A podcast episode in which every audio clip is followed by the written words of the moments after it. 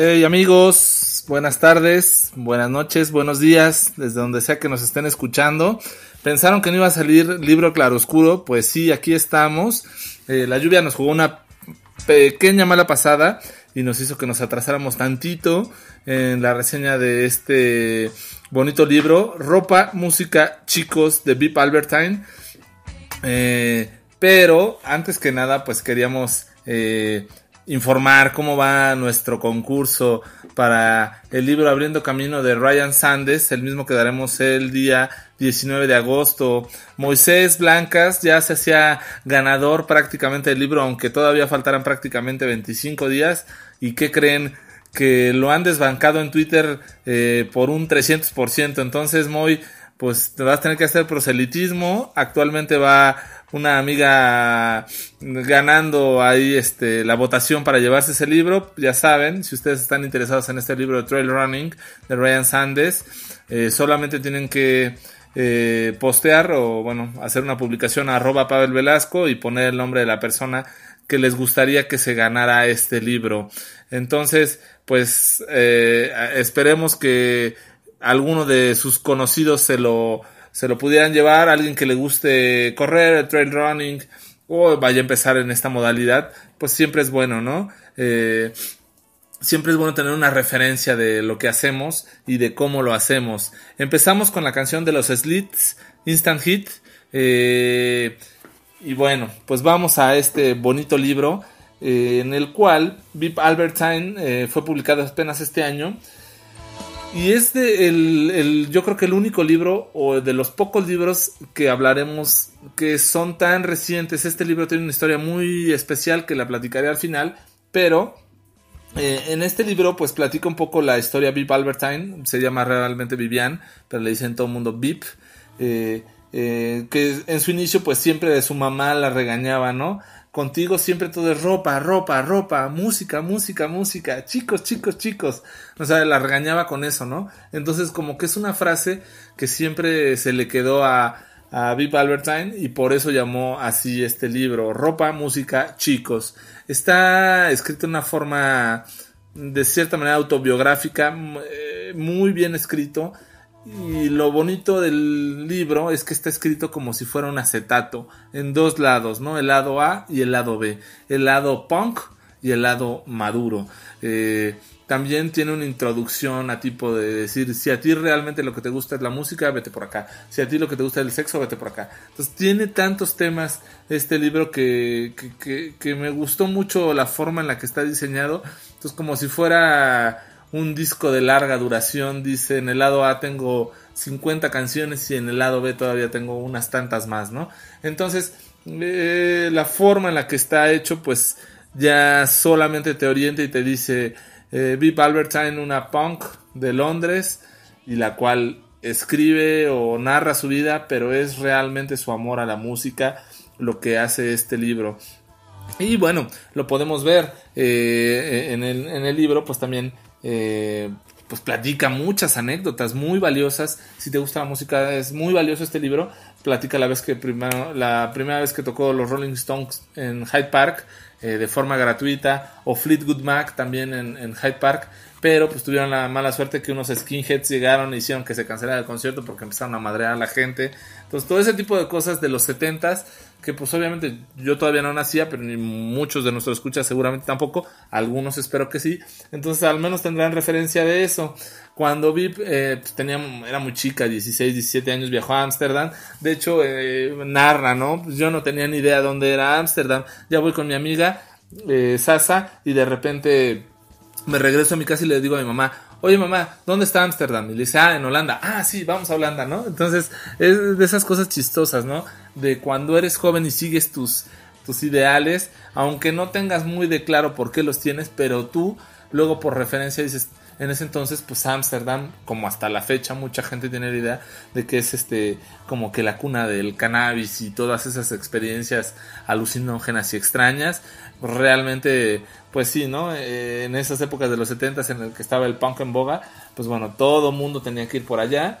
Eh, y bueno, eh, le pasaron muchas cosas allí en Ámsterdam con su primer amor cuando regresa eh, pues tenía ladillas porque se había ahí acostado con algunos fulanos en Holanda y pues resulta que, que pues su gran amor no se lo podía perdonar, ¿no? Decir, ¿cómo es posible que me hayas contagiado ladillas? Este, pues yo nunca lo había hecho con otra mujer y tú ya te fuiste a revolcar por allá con otros hombres. Eh, no se dedicaba de inicio a la música Vip Albertine porque en su mamá, en su momento su papá le dijo eh, eh, que no era lo suficientemente chic o que no llamaba tanto la atención como para poder liderar una banda de rock, ¿no? O sea, que, que, realmente no era lo que tocara, sino la apariencia que tú podías tener como rockero era lo que te marcaba y eso le dejó muy marcado.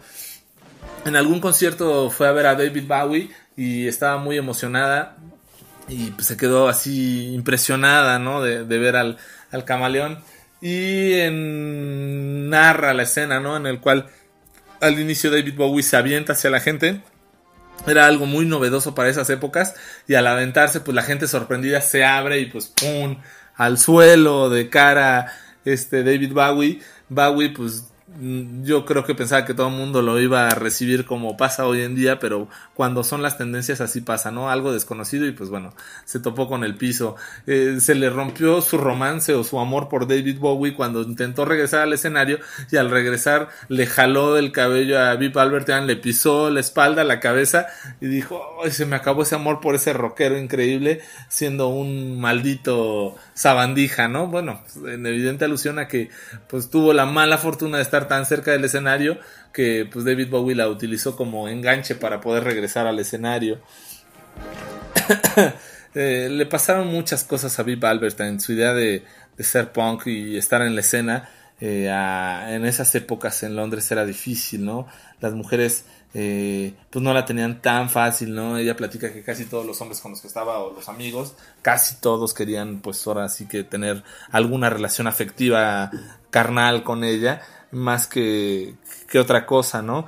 Entonces varias veces le intentaron violar, en una de esas eh, le intentaron violar, sale despavorida de un bar y se encuentra con unos skinheads por la forma en la que se vestía de mayones, eh, muy llamativa y todo esto, pues los skinheads los odiaban, ¿no? Entonces eh, le empezaron a molestar cuando la ven llorando, dicen, no, pues es que un, un tipo intentó abusar de mí y bueno, pues entonces le dijeron, bueno, pues te vamos a acompañar a la comisaría, la acompañan a la, a la comisaría y este, y bueno, los policías sorprendidos, pues le, le, le, le, dicen, ¿te vienen molestando estos skinheads?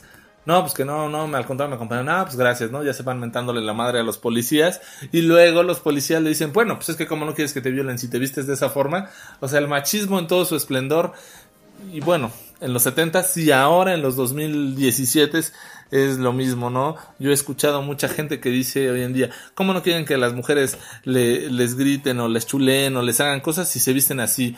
O sea, como si fuera, ¿qué, no? O sea, son, son cosas que como humanos simplemente nos van eh, mostrando y demostrando que, que no evolucionamos, ¿no? Que no somos los seres superiores que nos creemos, pues todavía tenemos comportamientos muy de animales. Uno de esos, pues seguramente lo vivió en carne propia Vip Albertine.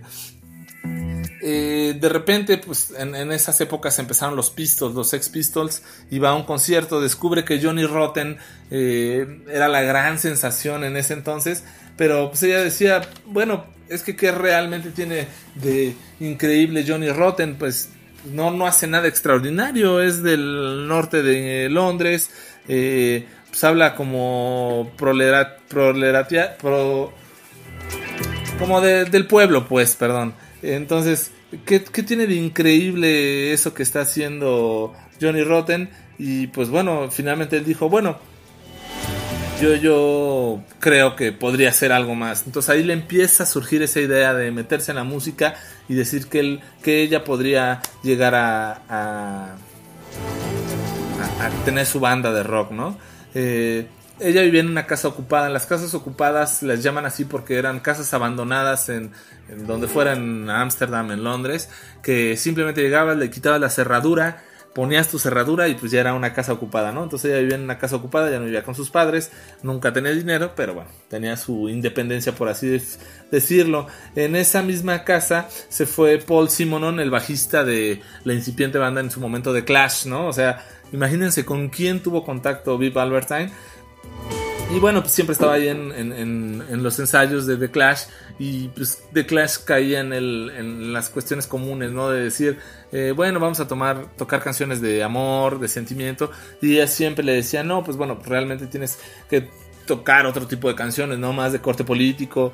Eh, en vez, en alguna ocasión la, canción decía algo así como canción Me aburro contigo y decía no, me aburro con Estados Unidos, ¿no? Entonces ese tipo de cosas ella fue influenciando un poco a The Clash para modificar el tipo de música. Finalmente, eh, y ella lo reconoce, ¿no? Lo que más le gustaba de Clash eran las canciones románticas que llegó a tener o de desamor o algo así. Pero bueno, ella siempre intentó meter esos tintes políticos en, la música de The Clash. Eh, después eh, fallece su abuela, le dejó una herencia de 200 libras y ella dice, bueno, nunca había visto tantas libras esterlinas en mi vida juntas y creo que nunca las volveré a ver, entonces voy a hacer una muy buena inversión. Tenía su amigo novio Mick, su gran amor de juventud, y pues bueno, van a comprar una guitarra. Ella no sabía tocar guitarra, no sabían de guitarras. Y se meten a un estudio donde venden guitarras y así de la nada consigue comprar su primer guitarra, ¿no? La primer guitarra, los músicos o los que nos escuchan o saben un poco de música saben que es el primer amor. Se compra una Les Paul Jr. de 1969. Se siente completa, pero por primera vez en su vida se siente realizada. Lo describe como, como si hubiera encontrado al amor de su vida, pues lo encontró con esa guitarra. Y bueno, con el tiempo se topa con más gente de música. En una de ellas eh, conoce a Sid Vicious, ¿no? Ella pues, tenía su relación con, con Mike, pero eh, pues conoce a Sid Vicious y Sid Vicious le dice, oye Vip, yo quiero tocar contigo. Eh, la pura idea le encanta, ¿no? Es algo novedoso, una banda de mujeres y hombres, ¿no?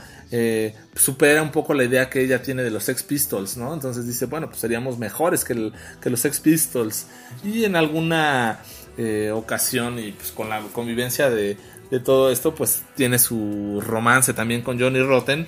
Y pues Johnny Rotten le propone pues, que le haga una felación, ¿no? Eh, esta Vip Albertine nunca lo había hecho, lo hace por primera vez con él y pues eh, Johnny Rotten después de unos cuantos segundos le dice, no, déjame, no, no sirves para esto, olvídalo, ¿no? Entonces ella cuenta de una forma muy graciosa este momento, pero también eh, dice que hasta la fecha se sigue sintiendo avergonzada a pesar de tantos años, pues bueno, al líder de, de los Pistols eh, pues que le haya pasado ese tipo de cosas, ¿no? Dice que en esas épocas en, Londres todos los hombres proponían eso, ¿no? no eran nada románticos, solamente decían ese tipo de cosas y bueno, entonces, eh, pues bueno, es una de tantas anécdotas que platica Bit Albertine. Eh,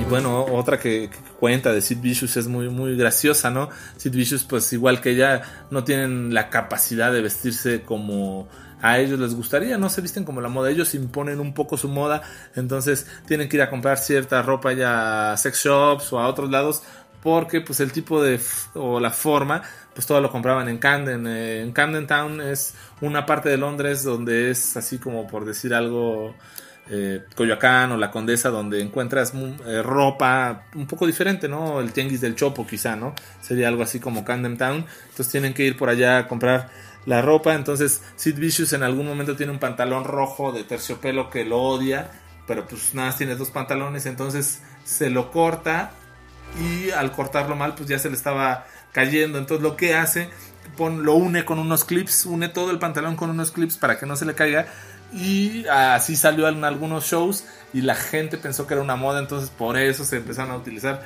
los pantalones con clips. Una de sus amigas de Sid Vicious le dice, bueno, deja esa ese pantalón tan horrible que tienes y te lo voy a cambiar por un pantalón sadomasoquista negro, ¿no? De, piel, con estoperoles y todo eso. Y también salió un concierto así, Sid Vicious, y de ahí pues también surgió esa moda, ¿no? De, los ponquetos, de traer sus pantalones de piel con estoperoles y todo eso, pero pues realmente así se vestía Sid Vicious, no tanto por moda, sino porque no tenía... Eh, que ponerse también Vip Albertine comenta, ¿no?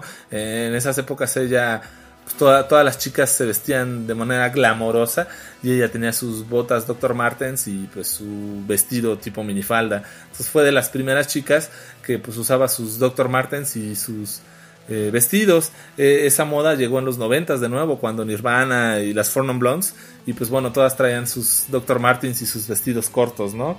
Entonces, eh, también te va marcando, aparte de la música, un poco de la moda, o sea, hace alusión a, la ropa, y bueno, por supuesto, de todos los novios y amigos que pudo tener en esas épocas. Para el 77 decide formar las Slits con un grupo de amigas y bueno, les empieza a ir eh, aparentemente bien. Mick eh, contra, pues ya tocan de Clash, ¿no? Mick, su amor, tocan de Clash. Se separan al descubrir que esta, bueno, Vip descubre una mancha negra en sus pantaletas y pues sabe que tiene ladillas, ¿no? Entonces ella creía que el amor existía y sigue creyendo hasta la fecha que el amor existe, pero pues descubre que, que Mick, a pesar de tanto que la quería y la cuidaba, pues la engañó, ¿no? Hay una escena chistosa donde en algún momento se va con uno de los pistols, esta VIP, y este Mick la sigue y alcanza a verla como eh, el de los pistols pues, la tenía muy embelesada y ya estaba a punto de empezar a meter mano. Y VIP muy apenada se fue como un perro fiel tras Mike, se fue a su casa de su abuela, se acostó junto a su cama, lo estuvo esperando y hasta el día siguiente Mick la perdonó, le dijo, bueno, creo que sí me amas, ¿no? Entonces ese tipo de cosas tan chistosas pues tiene una forma de describírtelas en el libro que, que agradan bastante. ¿eh? Es muy, muy fácil de leer y, y bueno, muy, muy gracioso, ¿no? Muchas cosas que, que ocurren y te sorprenden, ¿no? Eh, los grandes músicos o las bandas que ahora veneramos ya, los que somos más grandes, pues eh, cómo empezaron en sus inicios, ¿no? Entonces es muy bonito poder acercarse a eso. Y bueno, a los 27 años definitivamente terminan las slits, le duele en el alma a Vip y pues bueno, se siente muy mal, pasa un año prácticamente en un sillón tirada, hizo lo que quiso, compuso música, tocó música, pero pues se quedó sin nada, sin dinero, con su mamá viviendo y pues un poco triste, ¿no? Eh, preocupada ante esta situación, dice, yo no puedo quedarme así, ¿no? Se, dedica a hacer eh, clases de aeróbics. En esas épocas en, Londres, pues no eran tan conocidos, eran conocidos en Los Ángeles por Jane Fonda, pero en Londres no, nada más había dos escuelas que daban aeróbics. Entonces ella fue tan buena en los aeróbics que en su momento pues le proponen trabajo y ella da clases de aeróbics, ¿no? Entonces, perdón, eh, eh, se hace de maestra de aeróbics y empieza a ganar muy buen dinero con esto sí le gusta los aeróbicos, pero dice, no, esto no es lo mío. Eh, realmente yo quiero estudiar otra cosa, quiero estudiar cinematografía y, pues bueno, deja, ¿no? Deja los aeróbics, se dedica a la cinematografía, se gradúa, tiene un novio menor que se llama Oli, que es menor que ella, pero resulta que saca mucho mejores calificaciones que ella, ella encabronadísima, eh, pues, dice, no, no, no, no me puede pasar esto, esto es lo que yo amo, lo que yo quiero, y tú me ganaste, entonces acaba rompiendo su noviazgo con Oli por porque él sacó mejor calificación en la carrera que ella, ¿no? Y bueno, pasa el tiempo en una época de soltería ya, de madurez de, de VIP, da una trilogía de recomendaciones para aquellas que son solteras, ¿no? Eh, la primera recomendación es salir con cualquier hombre que te invite a salir, no importa cómo sea alto, chaparrito, gordo, feo, sin dientes, y darle su oportunidad de sus tres citas. La segunda, eh, pues ella como mujer y que no se acostumbra tanto, pues tenía que invitar a, dos hombres a salir, ¿no? con eso lo que así es que se iba acostumbrando al rechazo. Los hombres ante la idea de que los invites a salir, pues son renuentes y dicen no. Entonces ya se empezaba a acostumbrar al rechazo con una amiga hacía este, este tipo de retos y pues le platicaba, no, pues ahora me rechazó tal, ahora me rechazó tal. Entonces ese tipo de cosas son graciosas porque, pues bueno, al menos tenía esas ideas en esas épocas que, son muy innovadoras, ¿no? Y también otra cosa, la tercera era cuando tenían que salir en grupo, pues siempre había que salir hombres y mujeres. ¿Para qué? Pues para al menos acostumbrarse, ella decía como practicar, platicar con los hombres y no perder esa costumbre y saber cómo se comportaban los hombres y qué decir cuando pues estabas en una situación complicada.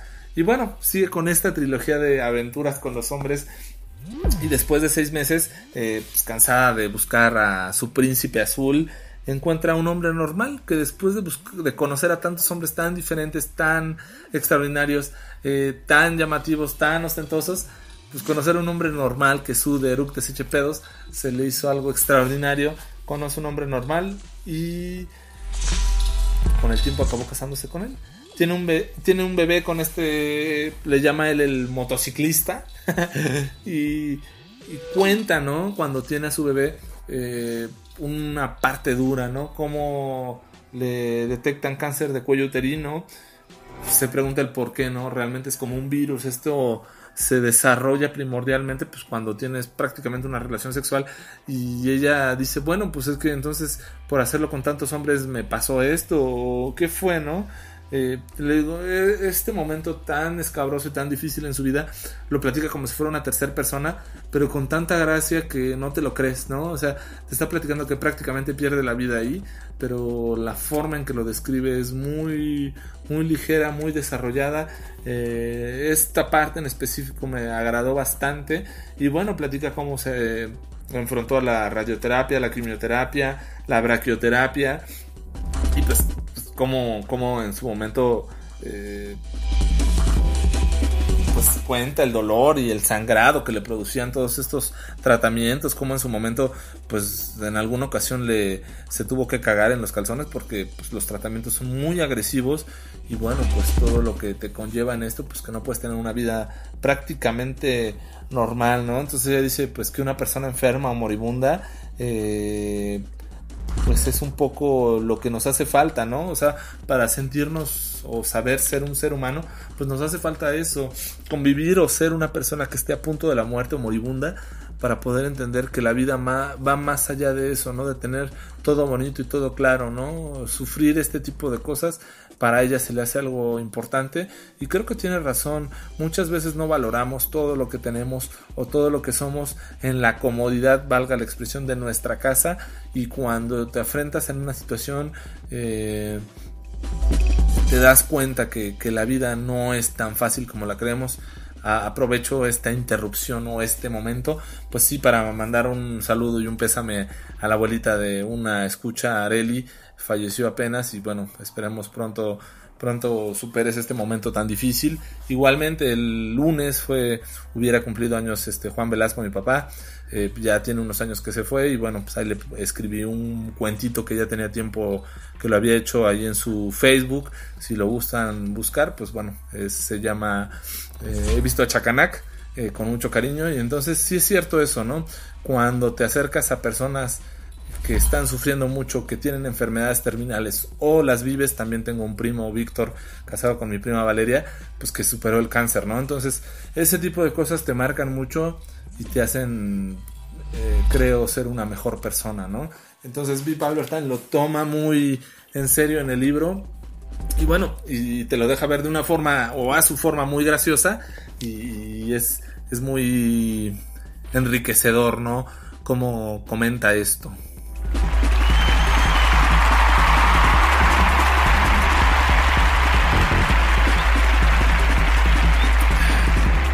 Perdón, tenemos que hacer una interrupción. Un mezcalito de 100 conejos y una cervecita para que fluya la garganta, que seguimos un poco enfermos. Pero bueno, ya prácticamente después de eso solamente se hace una ama de casa pues, con los altibajos clásicos de un matrimonio. Ya tenía casada 16 años y de repente le escribe Vincent Gallo, Vincent Gallo, el, el, el actor su esposo más emocionado que ella le dice, oye, te escribió Vincent Galo. Y ella así como que dice, ah, pues sí, chido, ¿no? O sea, bien. De repente, pues tiene una relación después de muchos correos electrónicos, consiguen hablar y se hace una relación de amistad increíble vía telefónica, ¿no? Vincent Galo siendo un actor muy famoso, tiene una muy bonita relación de amistad con ella. En algún momento ella va a Nueva York, lo conoce, convive con él y descubre que no es su príncipe azul. Ella lo describe, lo narra así, ¿no? Es de esas veces que tú vas a probarte vestidos y de repente escoges un vestido con prácticamente con eh, diamantes Swarovski y todo eso solamente por el gusto de poderte probar ese vestido pero tú sabes que no va contigo, ¿no? Entonces es algo quizás sí muy femenino, igual no entiendo muy bien el gusto de las mujeres de probarse vestidos y todo eso, pero eh, hace esta alusión así con Vincent Galo, ¿no?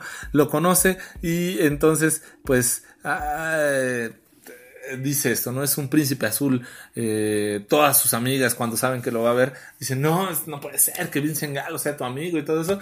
Pero, eh, pues resulta que no, ella es feliz en su hogar, regresa con su marido y con su hija, empieza como, eh, regresa y como que le vuelve a dar vida a esta relación con Vincent Gallo y eh, escribe canciones, las ensaya, su hija es su mayor fan, en la noche la empieza a ver y, y empieza a hacer un tour de bares, ¿no? A micrófono abierto, ¿no? Como si fueran karaoke, ella lo empieza a hacer, empieza a tocar sus canciones eh, siempre piensa que le va muy mal, que no toca bien, que no escucha sus canciones, que todo el mundo está risa y risa y nadie la pela.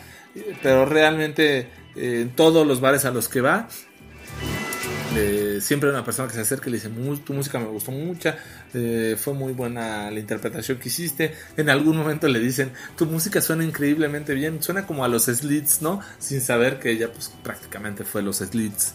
Entonces eh, es gracioso todas estas anécdotas, ¿no? En alguna ocasión platica que en un bar pues, estaba tocando y todo el mundo risa y risa y nadie la pelaba. Entonces su ella puso su vida en la primera canción, así lo refiere. Entonces en la siguiente canción empezó a cantar con puras groserías, ¿no? O sea, las peores groserías que se le ocurrieron y las interpretó en esa canción y ya todo el mundo le puso atención. Con esa canción pues decidió dejar el tour de bares y a micrófono abierto y siguió haciendo su, su música, eh, produjo su disco de Mermillion Border eh, y es, es, es, agradable, ¿no? Como una ama de casa, rockera de 50 años que es madre, pero aún así no, es, no pierde esa esencia del punk. En alguna reseña eh, lo comentan así, no hace cuánto no escuchas realmente punk. Eh, pues, escuchar a Pip Albertine en su momento en esa reseña lo, lo, lo, demuestran así, ¿no? Eh, se divorcian y algo que me queda muy grabado de este libro en específico es que en un lavabo de mujeres del George Tavern dice, detrás de toda mujer de éxito siempre hay un hombre que intentó detenerla. ¿no? Eh, haciendo una alusión y una apología a detrás de un gran hombre siempre hay una mujer, pues en este caso es detrás de una mujer exitosa siempre hay un hombre que intentó detenerla.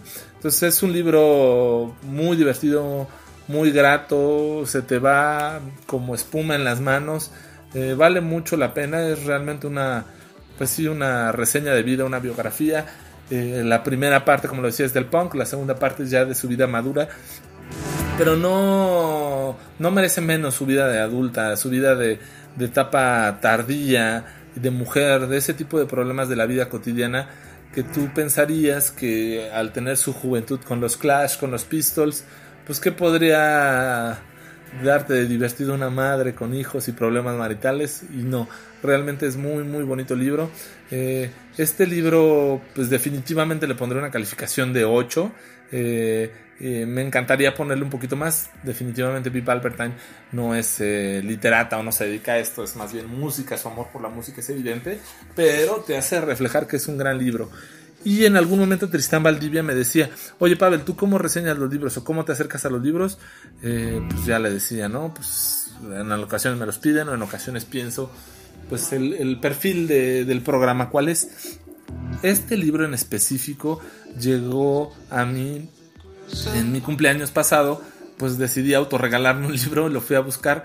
Eh, entonces estaba entre varios libros que hay ella y de repente ahí entre una montaña de libros eh, vi la portada, una mujer con mallas rayadas y empecé a leer un poquito la contraportada, me llamó mucho la atención y dije, este libro más que regalo para mí, es un regalo para una persona muy especial para mí, para Paola.